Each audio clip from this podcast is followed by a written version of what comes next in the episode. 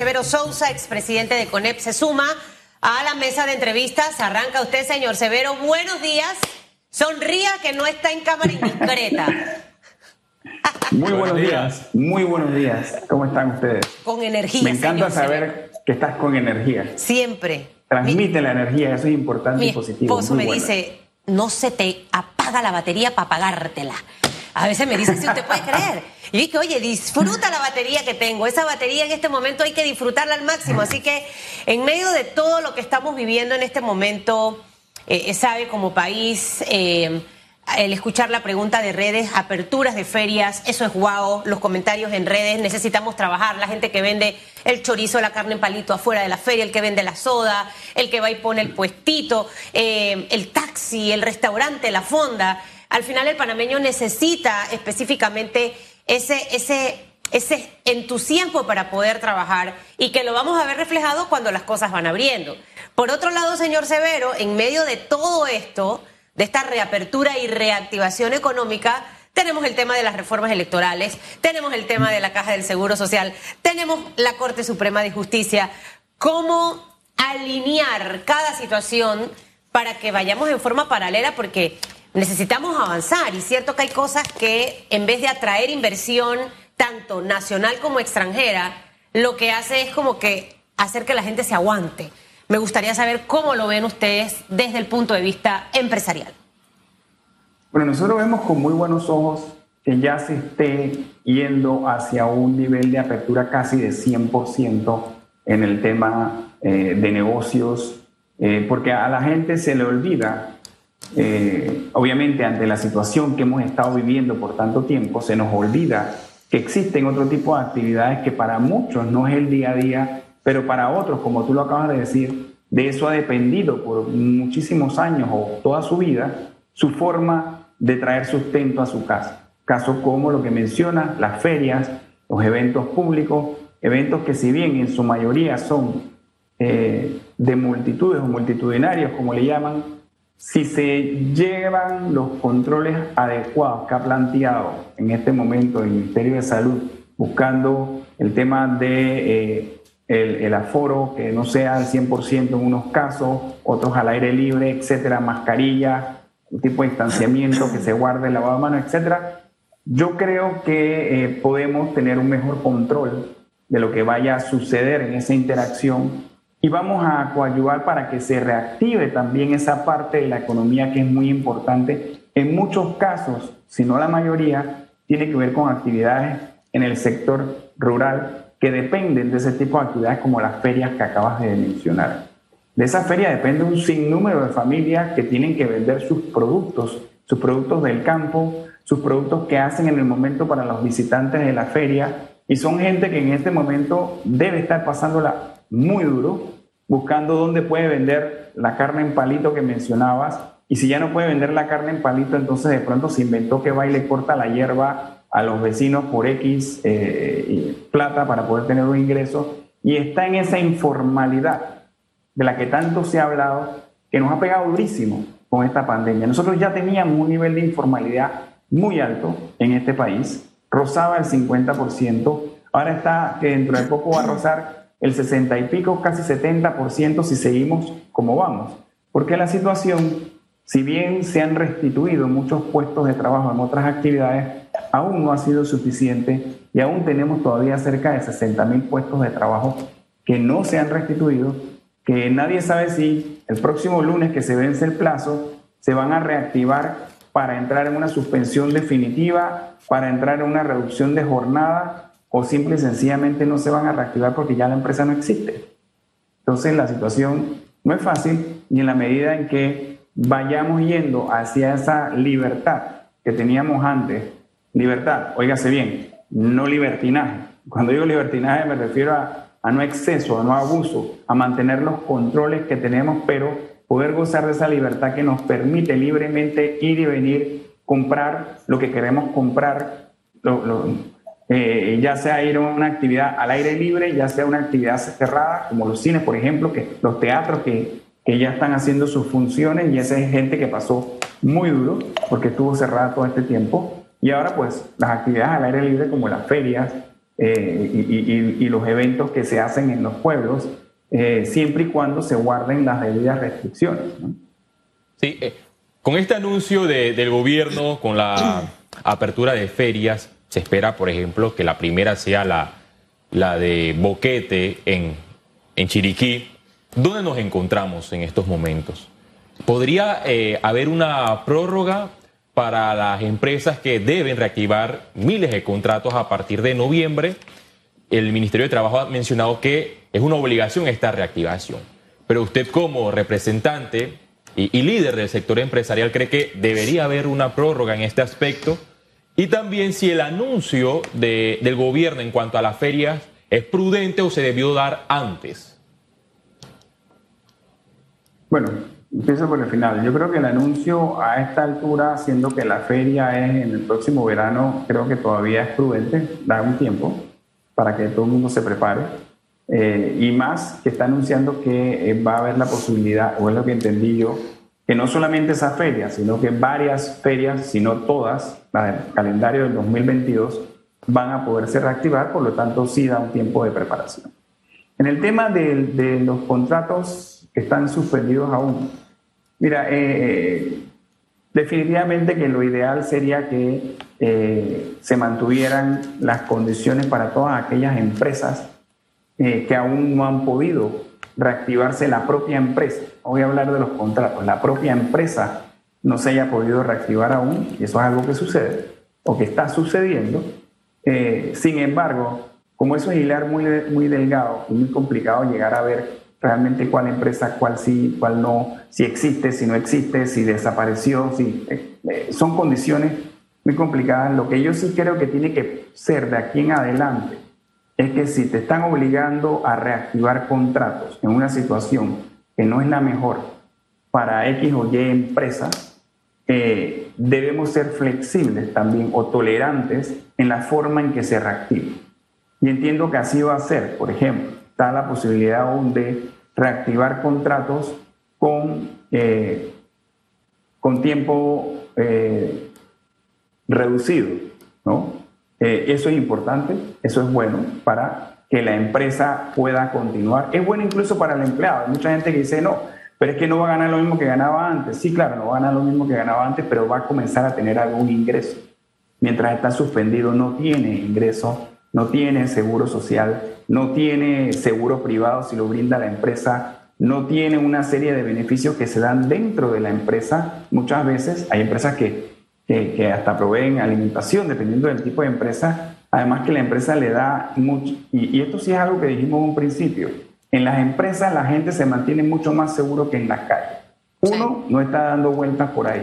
Dos, en las empresas todas, hasta por chiquitas que sean, que yo haya entrado, que yo haya visto, localcito, lo que sea, todas tienen gel, todas tienen jabón, todas tienen mascarilla, todas tienen una serie de insumos para el cuidado contra el COVID en este momento que muchas personas no pueden tener en su casa o que no están en condiciones de estar invirtiendo o gastando lo poco o mucho que eso cueste dentro de su presupuesto porque obviamente están limitados. Eso lo encuentras dentro de tu trabajo. Entonces, eh, yo, yo, a mí, me parece muy bien que se puedan reactivar, que puedan regresar, pero tiene que ser tolerante la autoridad ante las situaciones que lógicamente se van a dar eh, en este regreso forzado, llamémoslo así, porque es por ley que tienen que a, más tarde del 31 de octubre reactivarse los 50, 60 mil contratos con falta. ¿Qué papel juega en este momento, señor Severo, lo que le mencionaba hace un momento? Em, estamos a la expectativa de lo que ocurra con el tema de reformas electorales.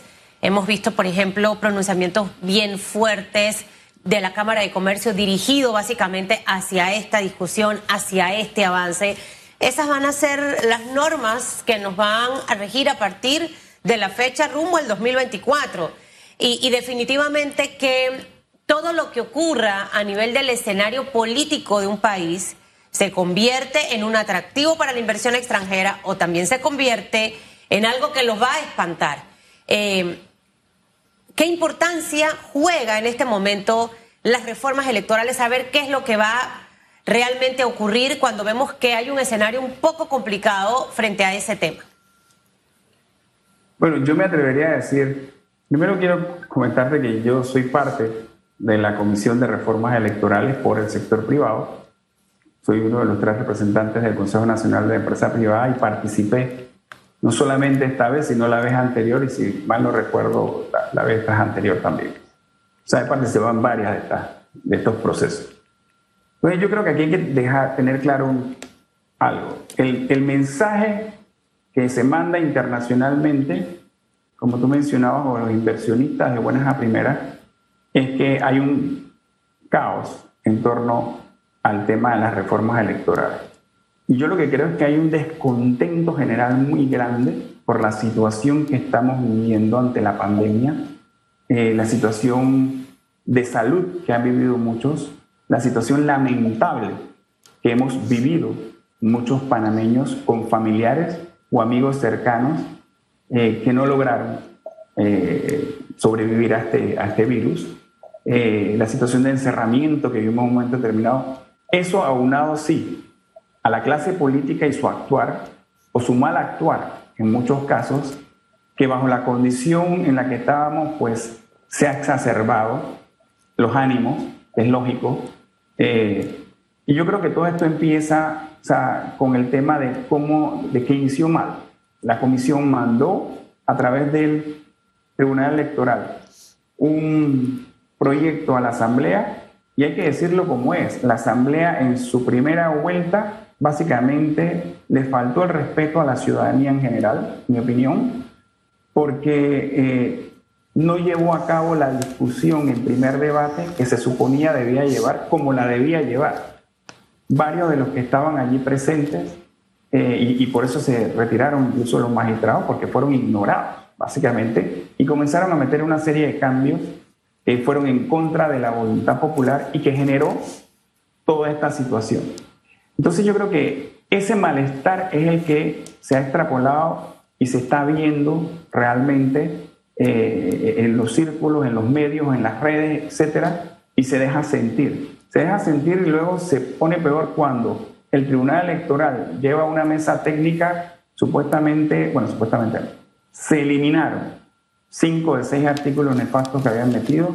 Uno se eliminó posteriormente. El Tribunal Electoral sale tratando, creo que tuvo un problema de comunicación, porque creo que lo que trataba era de avalar que se había regresado, entre comillas, a lo que había anteriormente, pero lo hace de una manera muy cuestionada, con representantes de, de la Asamblea lo cual yo entiendo porque entre la Asamblea y el Tribunal era que estaban viendo el tema, pero bueno, son, un personajes, eh, son temas que la gente ha cuestionado muchísimo eh, y y no, explicaron nada, ¿no? Simplemente salieron ahí y, dijeron tal o cual cosa eh, con respecto al, al, código electoral o a las reformas.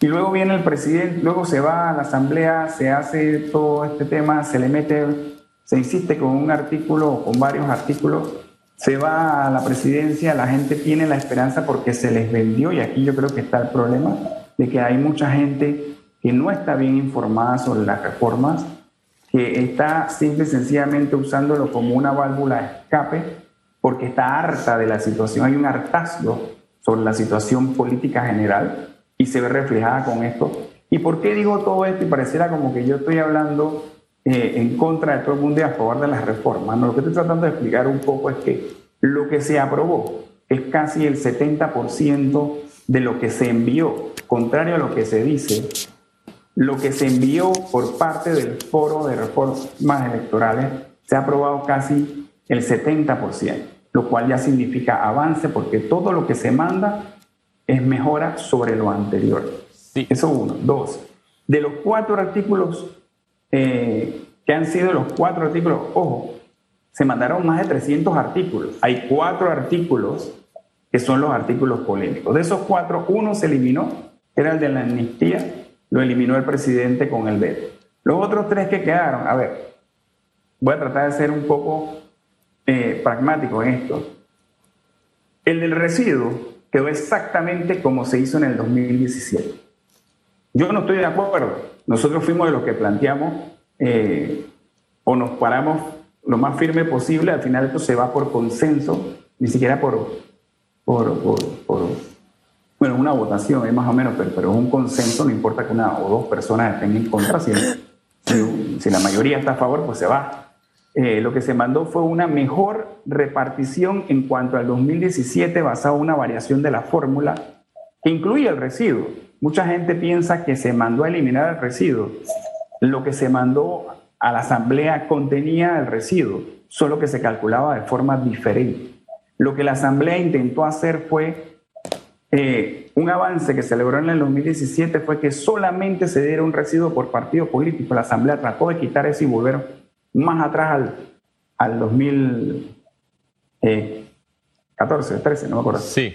Eh, y eso al final no se logró y se dejó como estaba, como fueron las elecciones pasadas. Disculpe que lo, interrumpa eh, eh, en, en ese punto. Yo escuché, por ejemplo, al señor Mezquita de la presidencia, porque muchos sectores ya han hablado de presentar demanda de inconstitucionalidad ante la Corte Suprema de Justicia. Hablamos de la Cámara de Comercio, hay algunos partidos políticos, es más, el Tribunal, mismo tribunal Electoral. El mismo Tribunal Electoral advirtió y se encuentra en el análisis.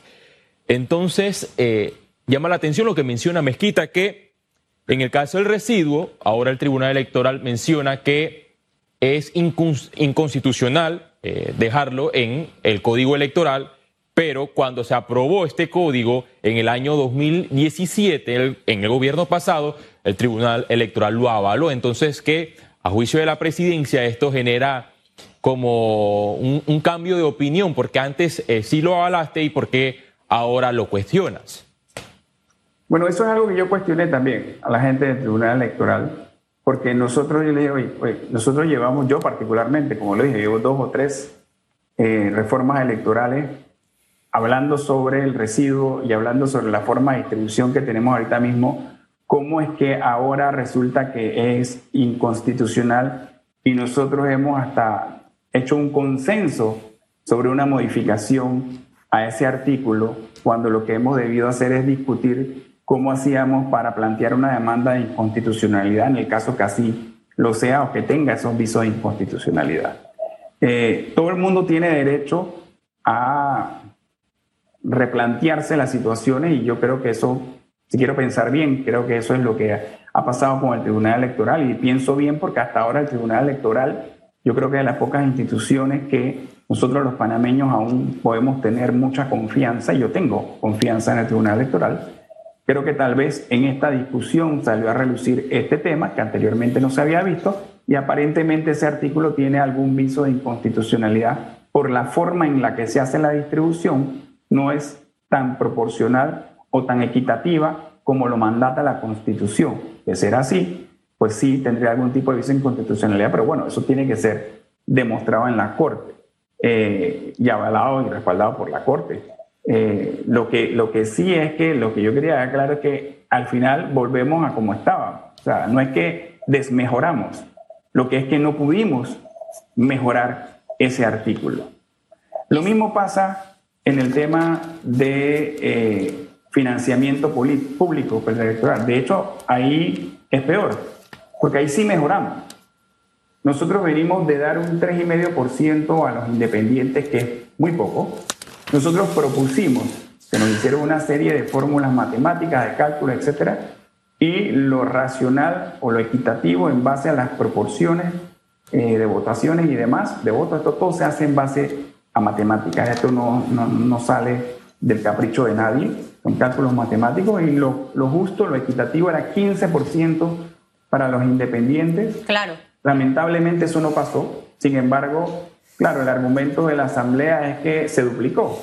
Y eso es un argumento de que se mejoró. Señor Severo, escuchando lo que me respondí hace un momento de que ¿Se sienten ustedes de alguna forma un poco satisfechos porque el 70% al menos de lo que presentó la Comisión Nacional de Reforma eh, ha sido aprobado? Ese 30% que queda pendiente será lo que hace que la Cámara de Comercio sienta que ahí no está el sentir de lo que se trabajó en la Comisión Nacional de Reformas porque existe la posibilidad de demandas ante la Corte Suprema de Justicia. Para, para tratar de entender un poco, porque al final ustedes, el sector empresarial, al final vemos la Cámara, CONEP, APEDE, pero son un solo grupo de empresarios en nuestro país. ¿Ese 30% representa eso para tratar como de entender? Sí, yo creo que la Cámara lo ha expresado bien desde su punto de vista. Hay un sentir popular en este momento, que es lo que yo llamaba los ánimos exacerbados de la gente, un sentir popular de que esos artículos que no se aprobaron, que algunos otros, son, o ese 30%, como las has llamado, o 20 y pico por ciento, son el meollo del asunto. Es lo que la gente realmente quiere que se cambie eh, y eso no pasó. Y es la razón por la que, bueno, entonces hay mucha gente animada en este momento a protestar y a buscar la forma de que eso se cambie a través, si no se ha podido ya a través del veto, si no se ha podido a través de la Asamblea o a través de la Comisión, pues a través entonces de, eh, eh, de los aspectos jurídicos que serían una demanda de inconstitucionalidad. Yo lo que estaba tratando de decir con lo del 70% y demás es que no es tan malo como se está planteando eh, lo que se ha logrado con las reformas electorales. Sí, pudo ser mejor. Uno, dos. Hay gente también que confunde reformas electorales con constitucionales. Por ejemplo, la gente metió mucho aquí el tema del voto en plancha. El voto en plancha es una cosa que desde el día uno todos estuvimos en contra y todos intentamos lograr que eso se cambiara. Se cambió, para los que recuerdan, la elección anterior no, en la tras anterior, pero fue demandado, fue inconstitucional y fue ganado en la Corte. Y la Corte declaró que es inconstitucional que no se tenga el voto en plancha. O sea, mejor dicho, que el voto en plancha es constitucional y por tanto se mantiene. Ya no importa lo que nosotros querramos, eso sería una reforma constitucional, no una reforma electoral. Sí, en, esta línea también recordemos que el Tribunal Electoral eh, declaró constitucional la postulación de un candidato a distintos cargos. Inclusive la Comisión Nacional de Reformas Electorales... El Tribunal Electoral no, perdón, la Corte Suprema... La Corte Suprema de Justicia, corrijo.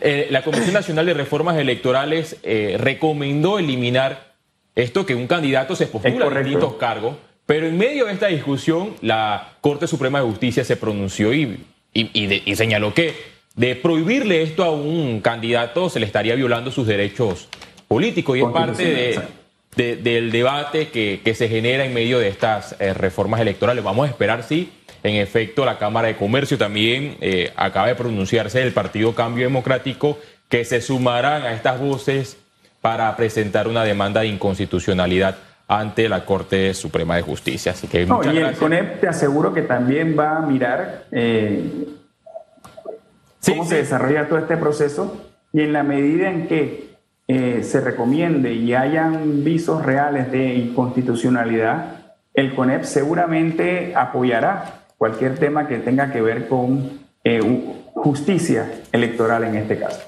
Vamos a ver qué sucede en los próximos días si la Corte Suprema de Justicia también eh, se pronuncia en, los términos adecuados, porque aquí en Panamá se han presentado demandas de inconstitucionalidad y vemos pronunciamiento de, la máxima corporación de justicia 20 años después, 5 años después. Susan. O, fallos que van contra propias decisiones de ellos. Eh, ojalá que resulte lo mejor, señor Severo. Panamá no se merece eh, la angustia en la que está la ciudadanía, encima de haber pasado por una pandemia y que la gente está tratando de ver cómo regresa Félix al trabajo, a su empresa, tener que estar en estos temas es innecesario y muchas veces un grupo considerable de nuestra clase política aprovechándose de esas coyunturas que he planteado para poder hacer sus vivezas. Pero ¿cómo uno los mata? En el 2024 votando eh, bien.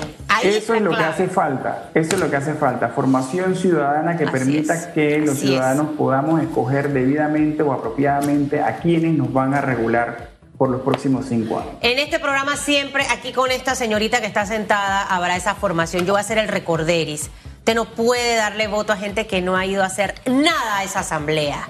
Gente que ni fa. Eh, eh, y que no aportan para el país, que, hacen cosas en vía contraria, a veces lo hacen calladito. Muchos diputados que usted ni conoce, ni sabe quiénes son, yo me lo puedo encontrar en el chino y ni siquiera sé que son diputados o diputadas, pero hacen las cosas a lo calladito y ahí es donde está lo peligroso. No se deje embatuzar, enamorar, atrapar con regalitos y cosas, nada de eso. Al final, ¿sabe qué? Va a sonar feo lo que voy a decir. Usted sea como las prestigiosas señoritas o señoras prepago o colguer. Ellas cobran, pero ellas no se enamoran y ellas no se entregan.